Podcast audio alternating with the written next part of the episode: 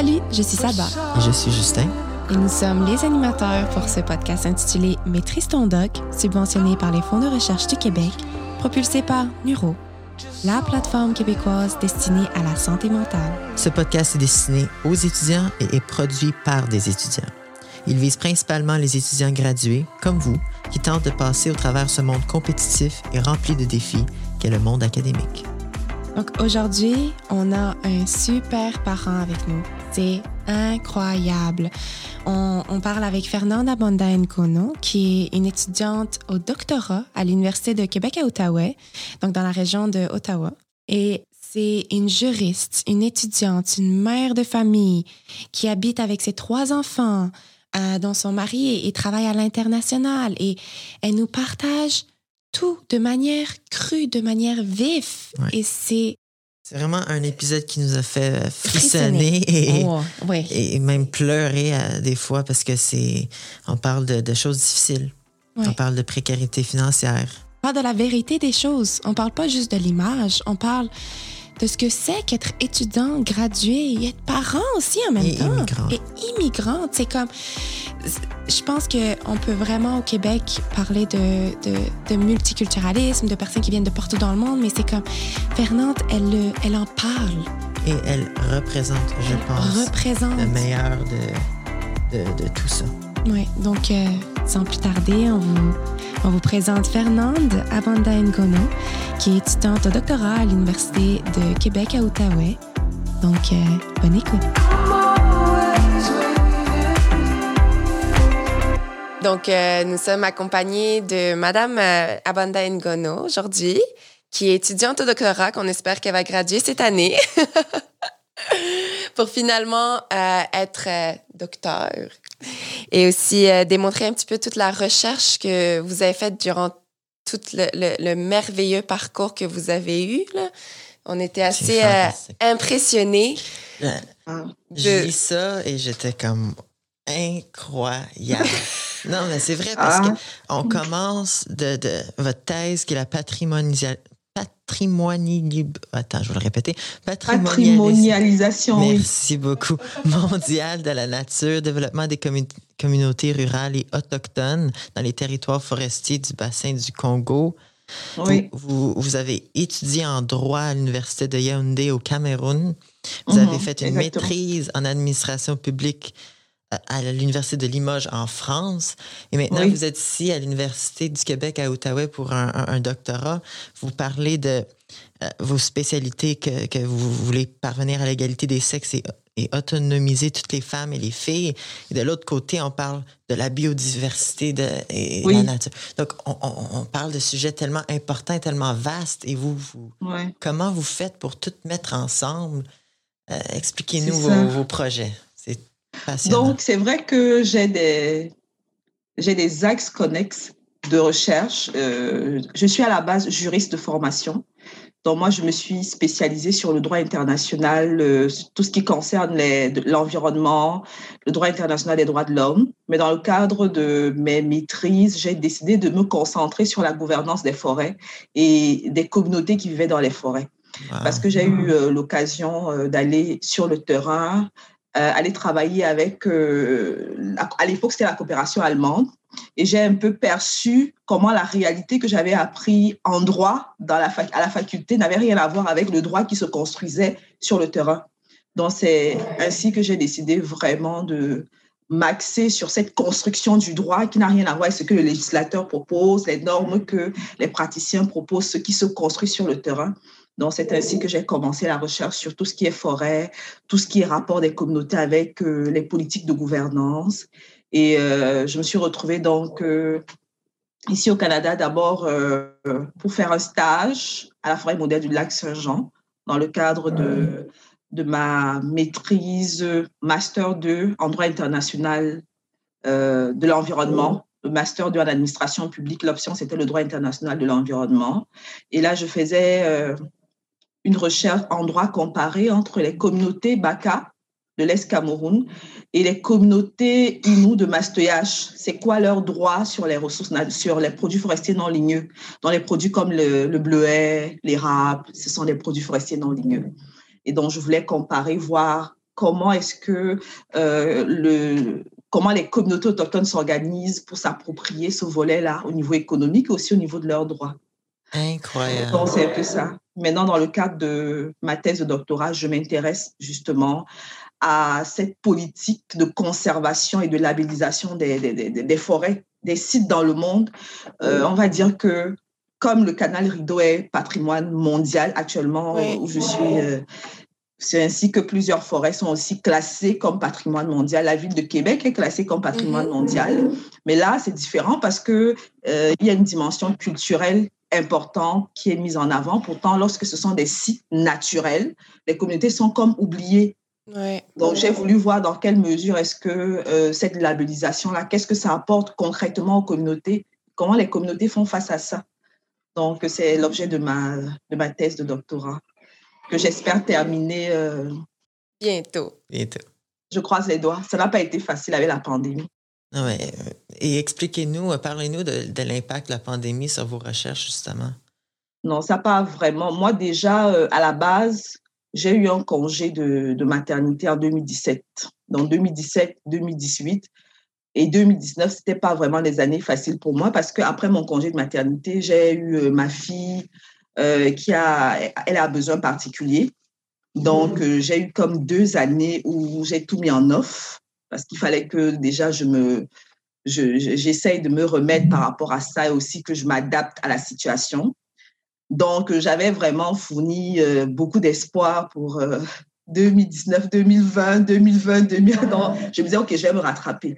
Mais là, euh, comme je dis tantôt, ça n'a pas du tout été évident pour moi. Moi, j'ai trois enfants. Euh, au début, ma mère était là, elle m'aidait, mais il a fallu qu'elle rentre à un moment, elle n'était plus là avec moi. Et mon mari, lui, ne travaille pas au Canada, donc il, est, il travaille hors d'ici.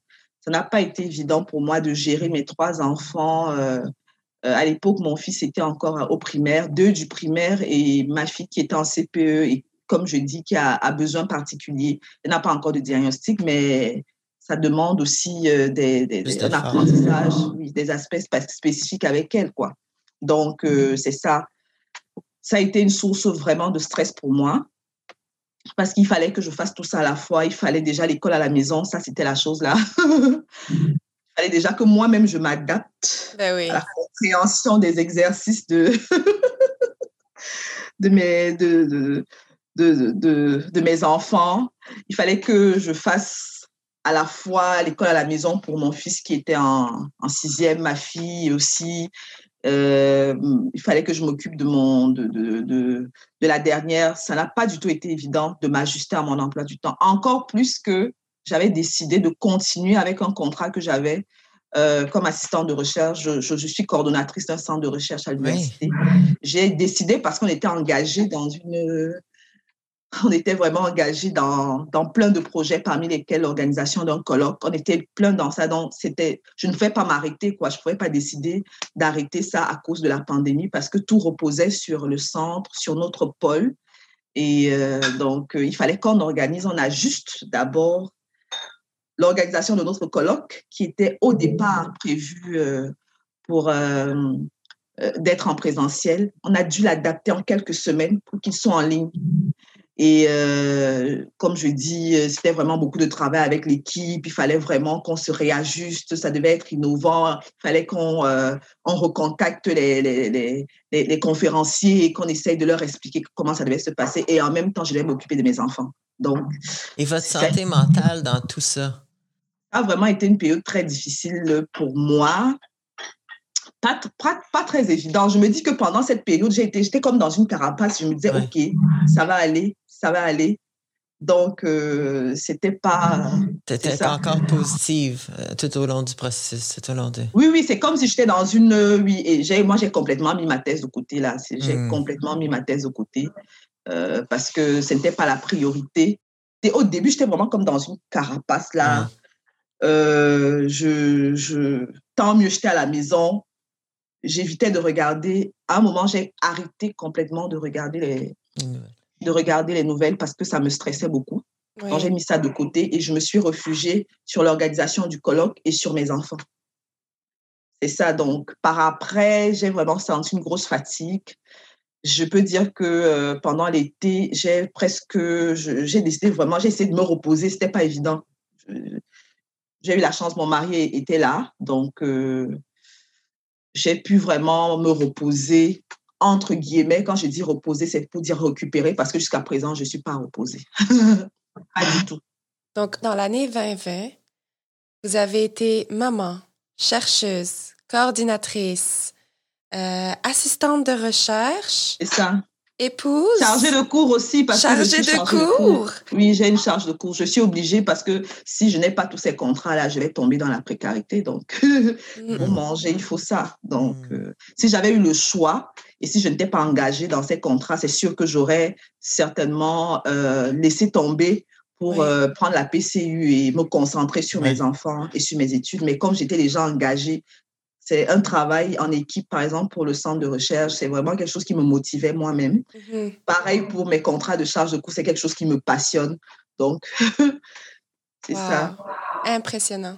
J'ai juste un mot à dire, c'est impressionnant. Parce que à chaque fois qu'on mhm. parle d'étudiants gradués, euh, on parle souvent, les gens ils ont en tête un étudiant qui fait juste étudier, et qui n'a pas forcément de, de, de responsabilité, vie, responsabilité à l'externe. Puis je, je, peux, je peux le dire, là, je vous admire du fond de mon cœur parce que ma mère a fait ses études de doctorat aussi quand elle avait moi et ma sœur.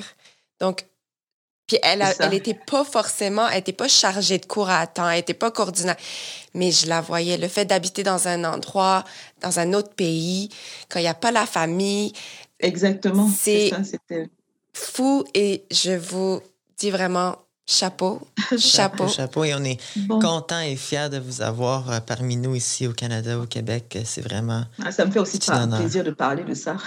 Ouais. Vous êtes. Euh, vous, représentez euh, vraiment l'authenticité du Québec qui, qui a mm. des, des, étudiants étrangers qui viennent avec des bagages d'expérience tellement diverses et variées qui mm-hmm. apportent tellement de choses, tellement de connaissances. Et c'est ça. On est juste euh, si content de vous avoir en ce moment. Là.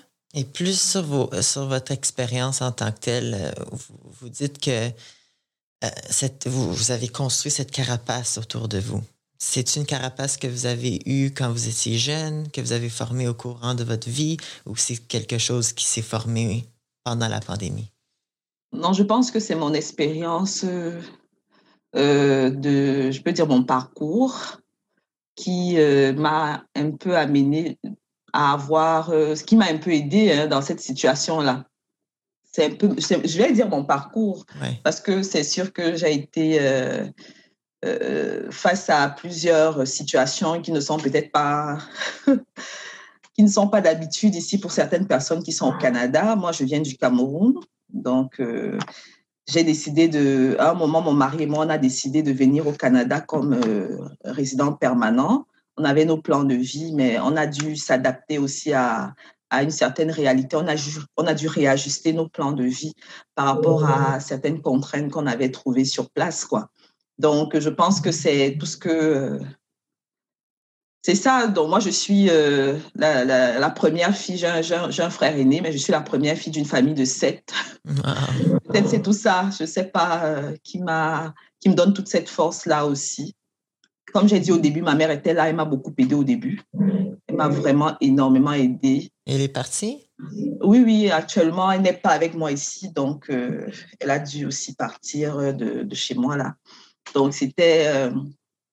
peut-être c'est tout ça et aussi parce que je suis, j'avais comme, lorsque j'ai commencé mon parcours de doctorat, j'avais, j'avais, j'avais à l'idée de terminer à un moment, surtout que je venais avec une logique européenne du doctorat se fait en trois ans, quatre ans maximum. Il n'y a pas de cours, mais lorsque je me suis inscrite en thèse et que j'ai compris qu'il y avait un autre itinéraire, un autre parcours, cheminement pour les, les, doctorants, je me suis dit, OK, il faut que je termine pour que peut-être je puisse entrer dans le monde de l'emploi je sorte de cette situation. C'est beaucoup de sacrifices parce eh que moi, j'ai décidé de ne pas aller travailler hors de l'université. De, je, j'ai mis entre parenthèses ma vie entre les murs de l'université.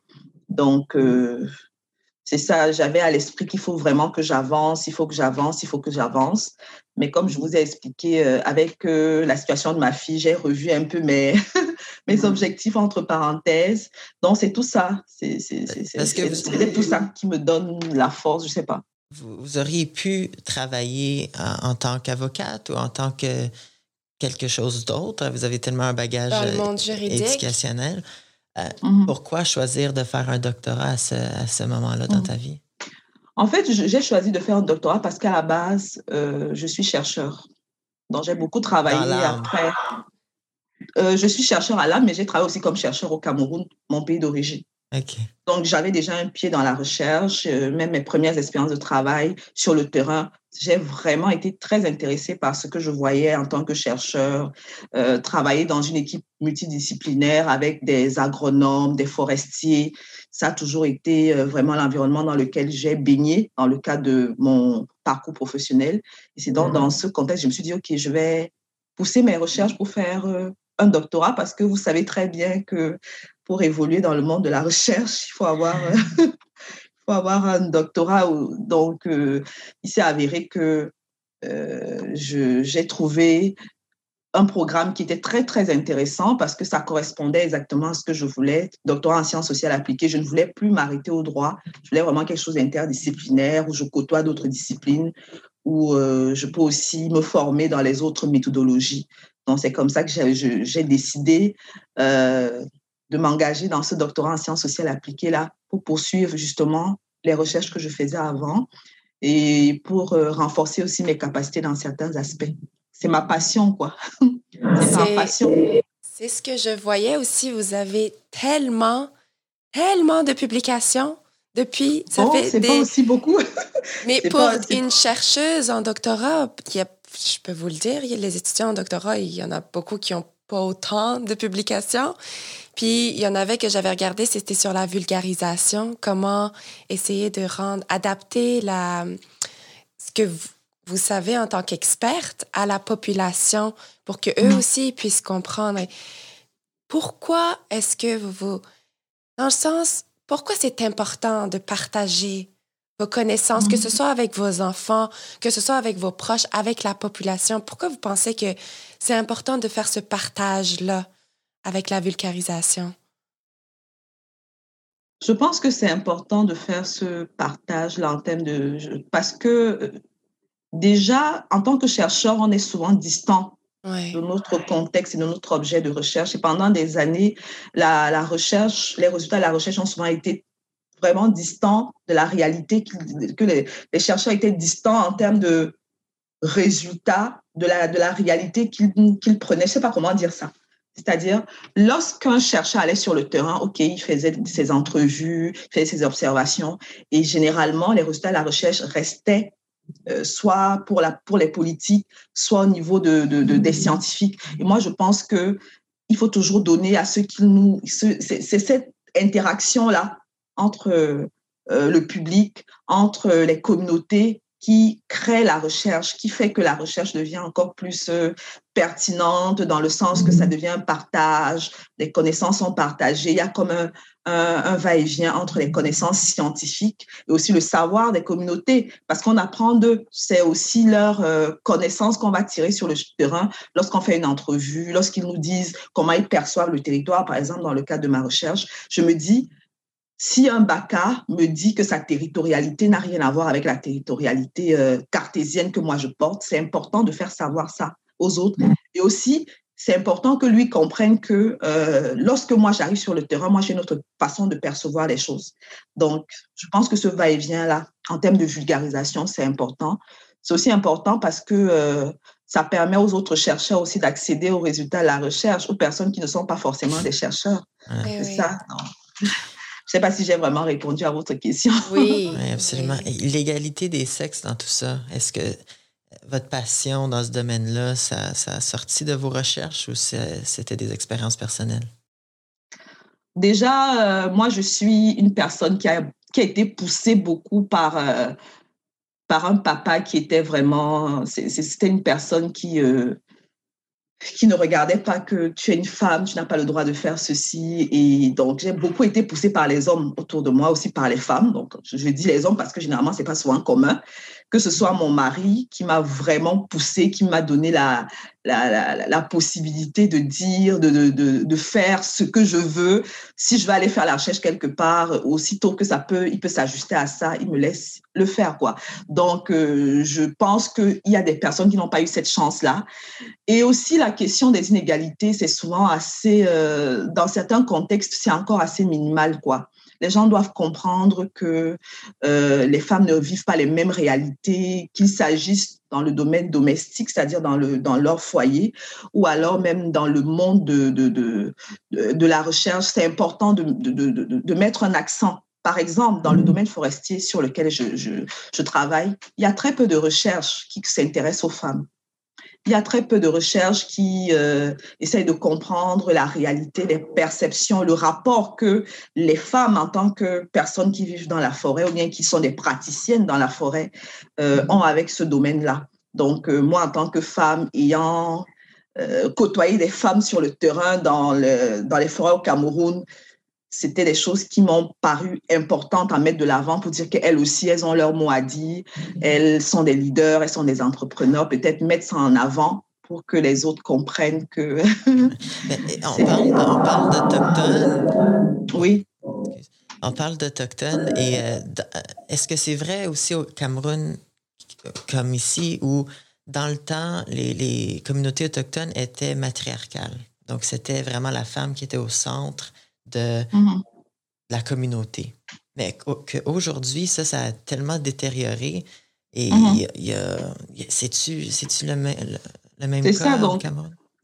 C'est vrai que ça dépend des sociétés, mais de façon générale, le patriarcat occidental n'était pas, c'était pas ça qu'on vivait dans les sociétés précoloniales en Afrique. Là, il y avait quand même une reconnaissance du rôle de la femme en tant que euh, mère, en tant que celle qui régule certains domaines de la vie. Par exemple, justement, euh, dans la société des Baka, celle que je connais le mieux, c'est c'est un groupe de chasseurs-cueilleurs euh, qu'on appelle, euh, bon, n'aime pas trop ce, ce, ce nom-là, on les appelle aussi les pygmées. Ce n'est pas une société où, euh, c'est pas une société égalitaire, comment je vais dire, c'est pas une société dans laquelle le sexe a une dominance. Non, c'est vraiment pas on perçoit l'autre à travers euh, euh, ce qu'il représente pour la société, non à travers son, son marquage, de, à travers son genre, non, pas du tout. Donc c'est exactement ça. Il y a cet aspect matriarcal qui était important et qui est toujours important, plus ou moins. C'est vrai que les choses ont changé, les choses se sont transformées, mais il y a cet aspect matriarcal qui demeure encore. Et euh, si on revient à à votre rôle comme coordinatrice. Vous, êtes en relation avec beaucoup d'étudiants euh, à, tous les jours? Oui. Est-ce que vous ressentez que les étudiants, les autres étudiants, étudiantes ont, ressentent des difficultés euh, en, ce moment avec la COVID?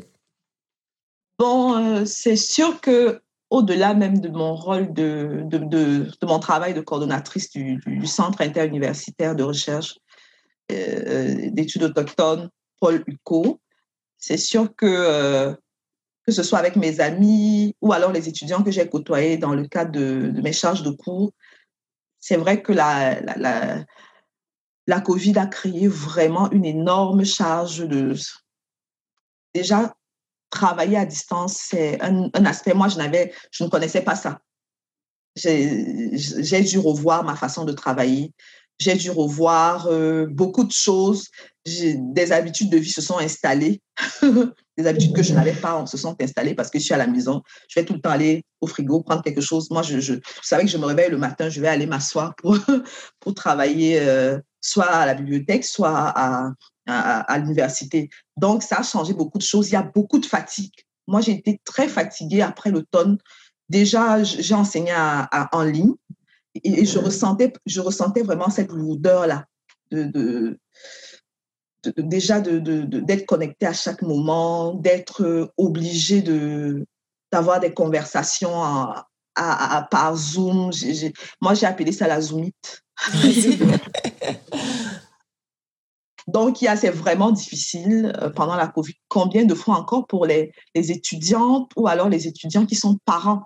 Ça, c'est souvent un aspect qui est, euh, qui est souvent un peu négligé là. Et si on revient sur euh, le fait d'étudiants parents, est-ce que les étudiants, euh, les enfants, que, que c'est-tu un effet protecteur aussi? Y a-t-il un effet que ça fait du bien être en interaction avec nos enfants des fois? Oui, on, oui c'est beaucoup de stress, oui, c'est beaucoup de responsabilités, oui, c'est beaucoup de mm-hmm. travail, mais c'est-tu aussi y a-tu des bienfaits là-dedans? Oui, ça fait du bien. Je ne sais pas comment j'aurais fait si mes enfants n'étaient pas là. Ça, c'est déjà ça.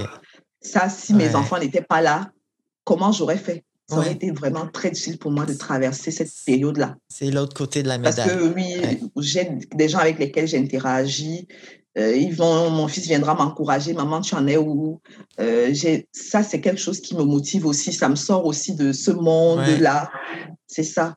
Mais en même temps aussi, on voudrait aussi sortir, aller, aller s'amuser aussi un peu. Ça, ça permet aussi de, de vivre encore plus ce, ce, lien-là, quoi. Mm. Parce que les enfants aussi vivent le stress. Oui. Vos enfants en particulier, sont, sont, ils ont quel âge environ?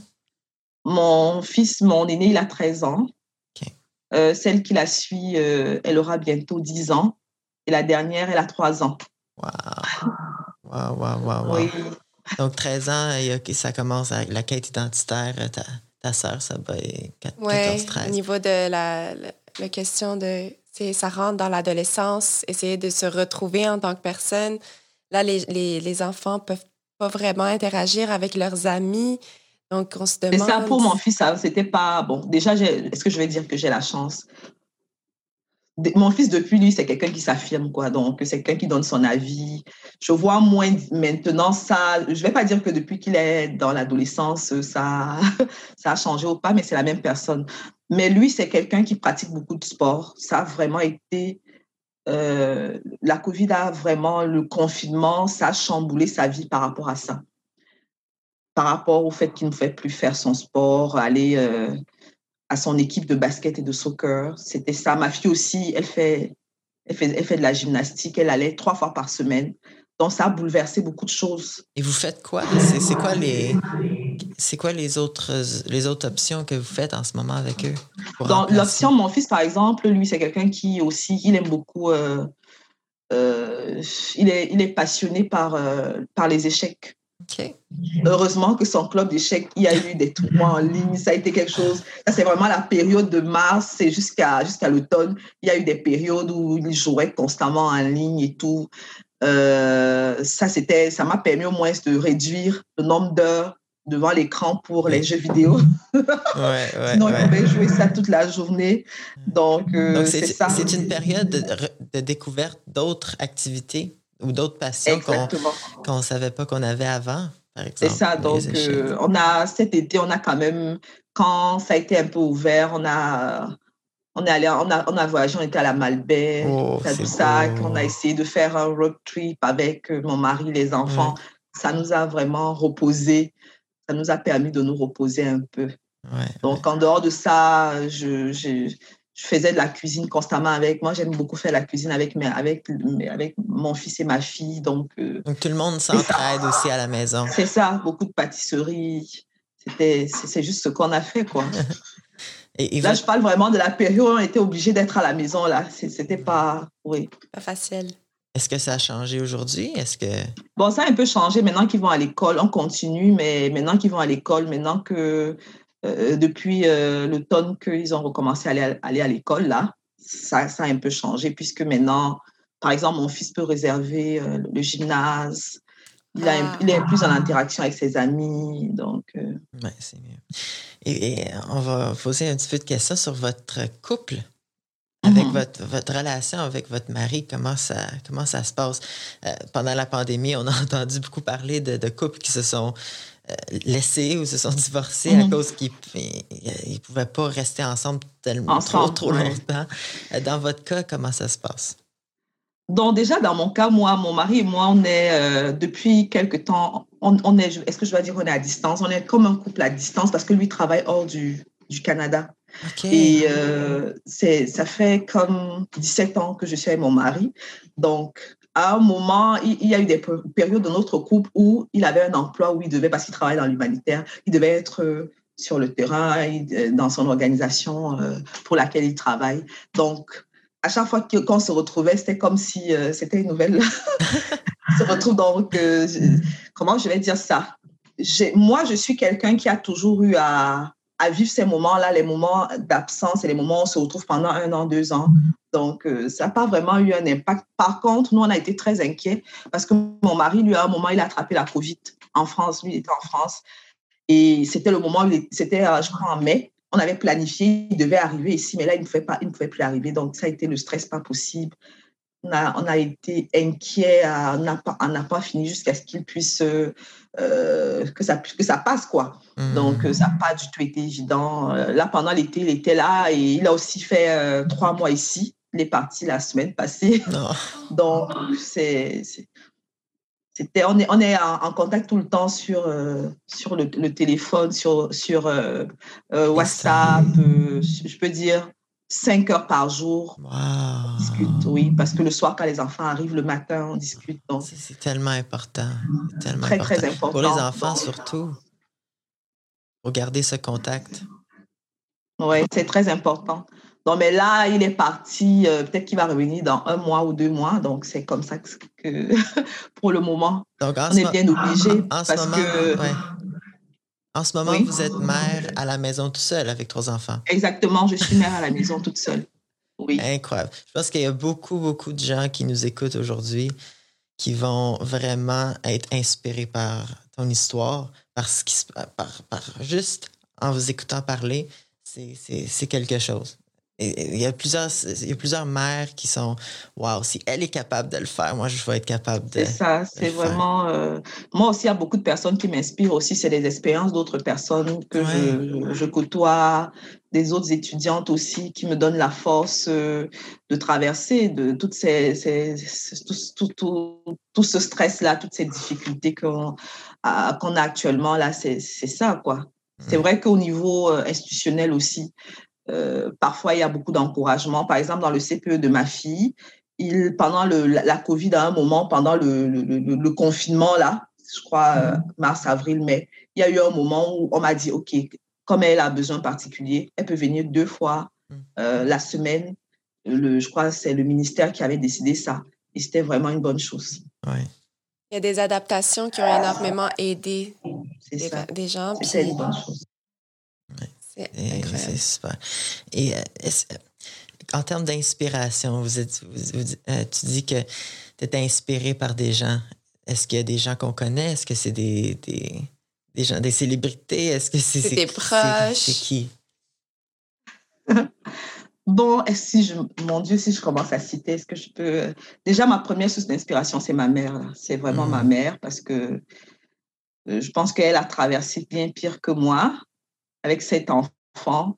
Elle aussi était travailleuse. Euh, euh, j'ai perdu, euh, elle a perdu son mari aussi assez jeune là. Et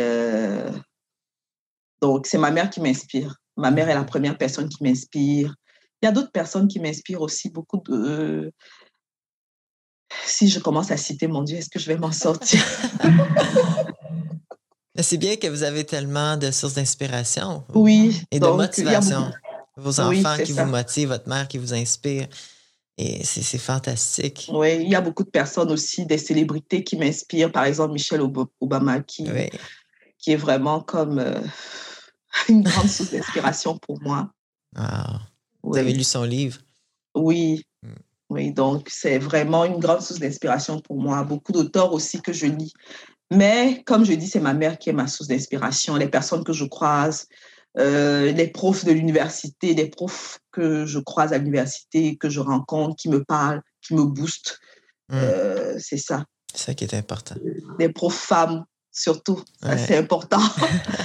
que je, oui, c'est ça qui me, qui me guide. Par exemple, euh, il y a l'ancienne directrice du Sierra qui, qui m'a beaucoup inspirée comme, comme personne aussi travers ses conseils. Euh, elle s'appelle Karine Gentelet, c'est une professeure de l'UCO.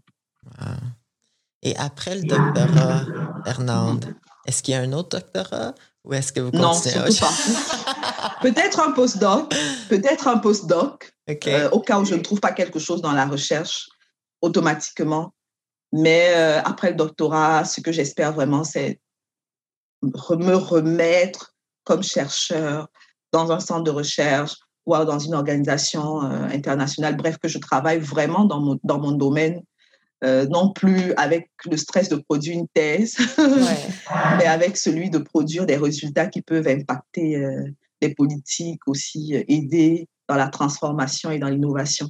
Donc, c'est ce que j'ambitionne. Peut-être peut-être l'enseignement. J'aime beaucoup enseigner, mais j'aime plus la recherche que l'enseignement. et vous avez tout le bagage euh, qui est nécessaire et plus pour euh, accomplir tout ce que tu veux accomplir dans votre vie. Ça, c'est sûr et certain. On croise les doigts. On se croise les doigts, nous aussi, de notre côté. Et il y a une question qu'on se demande, qu'on demande à tout le monde. C'est parce qu'on est vendredi aujourd'hui. Mhm. Vendredi, un beau vendredi avec votre mari, quand vous étiez ensemble, comment mhm. ça se passait? Puis ce soir, vendredi, ce soir, qu'est-ce que vous prévoyez?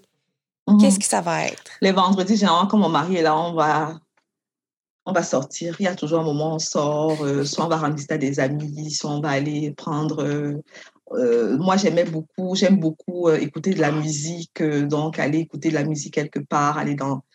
Généralement, c'est. Mais là, aujourd'hui, mon programme de vendredi, tout à l'heure, je vais aller au gym. Dieu merci, ça a ouvert. ça a ouvert. Il a fallu que je réserve comme trois jours à l'avance. Donc, je vais aller au gym. Lorsque je récupère mes enfants, euh, je vais mettre la pizza, on va regarder un film et c'est ça, c'est ça mon, vendredi, malheureusement, maintenant. Ah, Avant, on faisait des sorties, on allait, on allait. Donc, maintenant, ça devient un peu plus difficile. On essaye de reproduire ces beaux moments-là à la maison. C'est ça, c'est ça. Mais le film, ça demeure parce que généralement, les vendredis soirs, après le restaurant, bien après la visite avec eux, euh, chez les amis, il y avait toujours un moment cinéma avec les enfants. ouais. Wow. C'est ça que je vais faire aujourd'hui. Super. Ouais, je, je, pense que je vais manger une pizza aussi. Ah, dans ton honneur. ouais. Une pizza que vous allez faire vous-même. Ouais. C'est ça, ce sont des choses qu'on a appris à la COVID à faire. Ça même ça. On, on, devient tous des chefs, des chefs culinaires euh, dans ça, notre suite Faire du pain, faire des pâtes, faire des tout, tout, tout. Tout devient. Euh, ouais, on, on, devient vraiment créatif. Donc, euh, donc merci beaucoup, beaucoup pour tout ce que vous faites. C'est moi qui vous remercie. Ça fait du bien de parler. Moi, j'aime beaucoup parler et les, les, moments pour parler ont, euh, sont devenus rares. Maintenant, je parle avec mes amis, c'est seulement par WhatsApp. Ça fait longtemps qu'on ne s'est pas croisés là parce qu'elles aussi, elles, ont leur, euh, leurs obligations. Donc, ça fait du bien de parler. Et vous partagez votre passion. Ça se voit que vous êtes une personne passionnée parce que vous faites.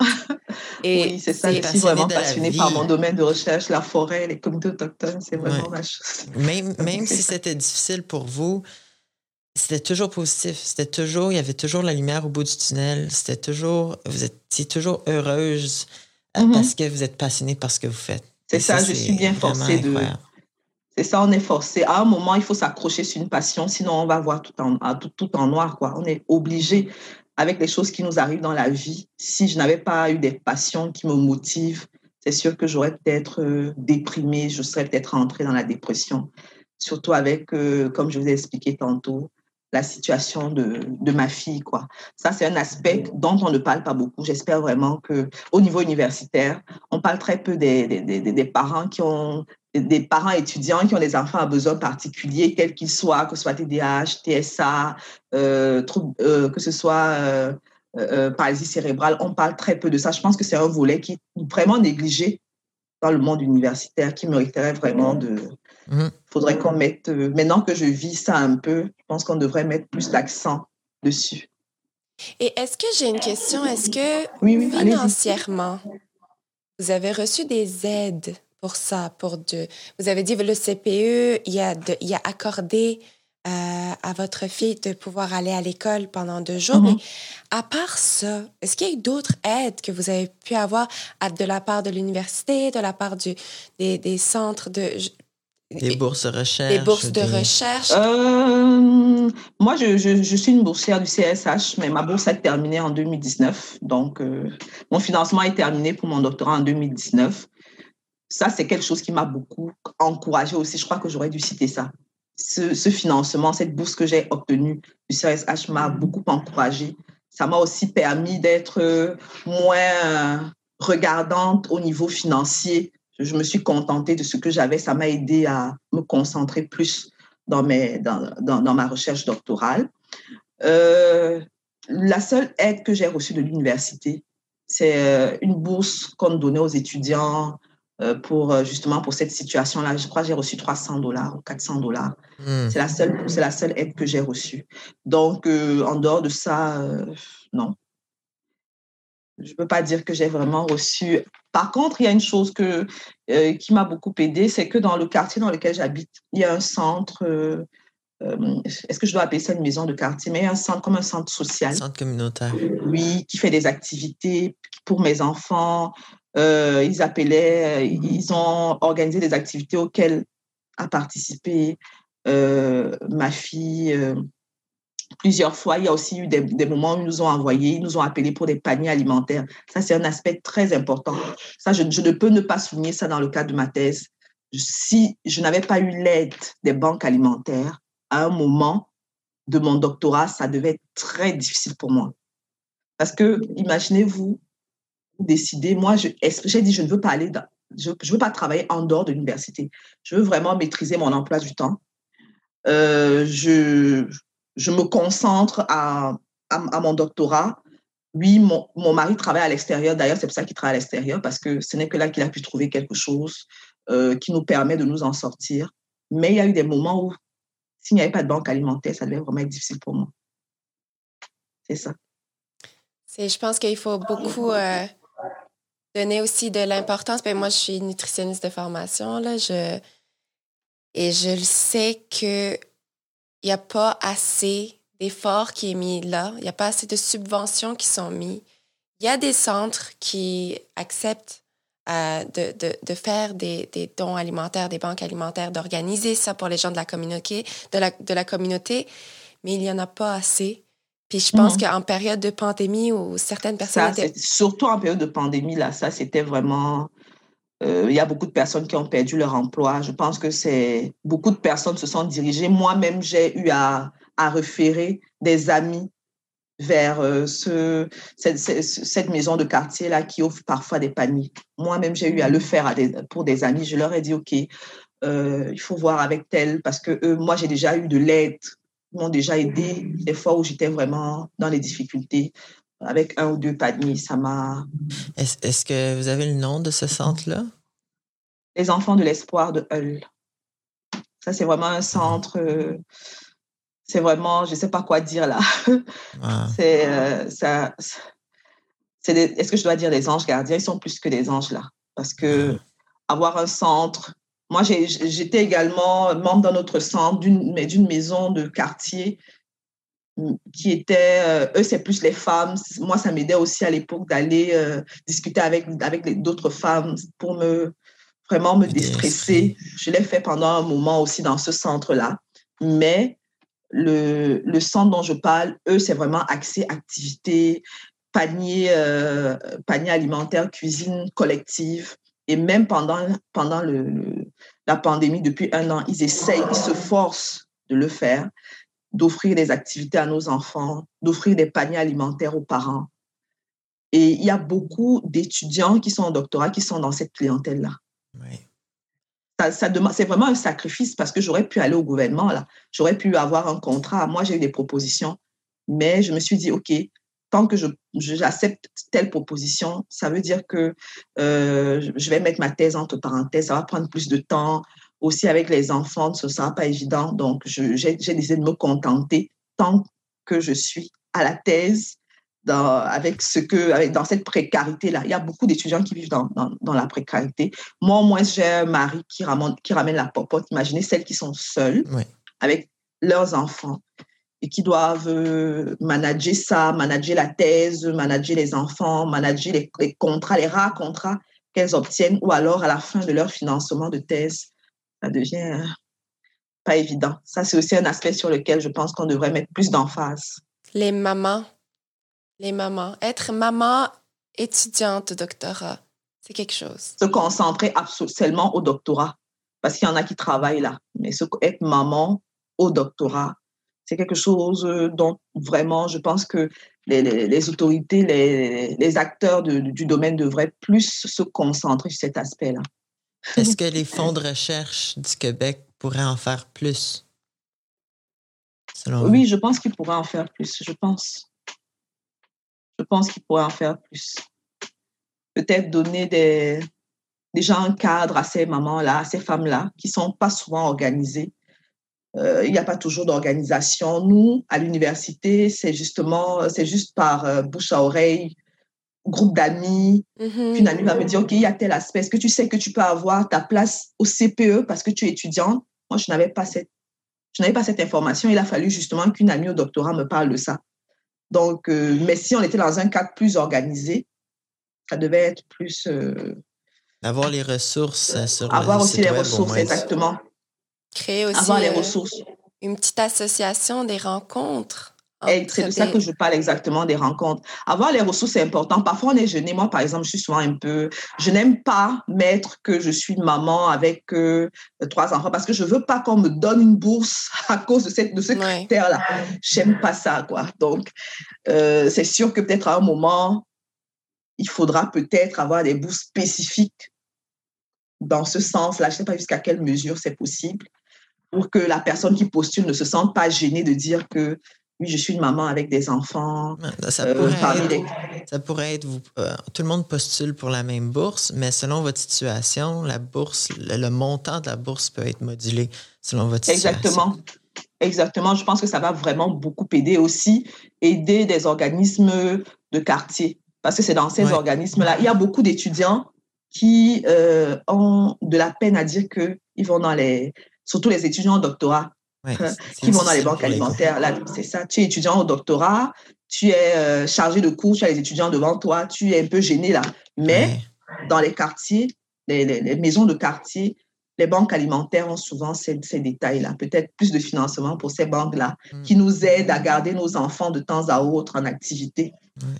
Et donc, euh, euh, le centre communautaire de Hull, c'était les les enfants de l'espoir. Les enfants de l'espoir, je pense qu'ils acceptent les donations. Donc, on invite tout le monde qui nous écoute à donner ce que vous pouvez pour, euh, pour cette fondation-là, mais aussi les autres euh, centres communautaires de votre quartier. Et je sais que certains centres communautaires euh, acceptent ont des réfrigérateurs qui sont spécifiques pour les dons alimentaires. Donc, vous pouvez aller déposer de, de la nourriture et les personnes peuvent aller les prendre au besoin. Donc, mais merci énormément, Fernande. Je pense que vous avez partagé énormément d'informations, que ce soit sur votre expertise, votre vie personnelle, la vie étudiante. Il y a eu tellement d'informations que je pense qu'il n'y a pas assez. Ces informations-là ne sont pas présentes dans, dans, les sites Internet ou dans les, dans les certaines organisations. Il faut vraiment qu'on ait des personnes qui puissent les partager et donc. Et te dire que c'est correct si on a besoin d'aide, d'aller en chercher. C'est correct si on a besoin d'un panier, on y va. Absolument, c'est correct. Ça, c'est il faut. Euh, Parce qu'il y a beaucoup de gens. qui vont, ça. Qui vont se dire, il y a beaucoup de gens, comme vous le dites, qui, qui ont peur ou sont gênés d'aller dans des centres comme ça. Pour ou qui n'ont même pas l'information, ou bien qui n'ont pas l'information. Moi, je travaille dans le domaine de l'environnement, donc je sais qu'en allant prendre un panier, ça permet aussi que ce panier-là ne se retrouve pas à la poubelle. Oui, exact. Ça, c'est, oui, oui, oui. Donc, euh, il faut que ce, ce, ce fil-là, pour la sécurité alimentaire, quels que soient les quartiers, soit reste, reste, présent et que les gens comprennent, que les gens aient l'information, que les étudiants aient l'information, que ça existe. Surtout les étudiants de troisième cycle qui euh, décident de se mettre à 100% dans leur thèse. Merci à vous, ça me fait du bien de parler. Merci énormément. Ça va aider tellement de, personnes, Fernande, vous avez même pas idée. Mais merci beaucoup. Merci à vous. Très belle journée. Et on se parle bientôt. Bonne fin de semaine. bye bye. Bonne fin de semaine.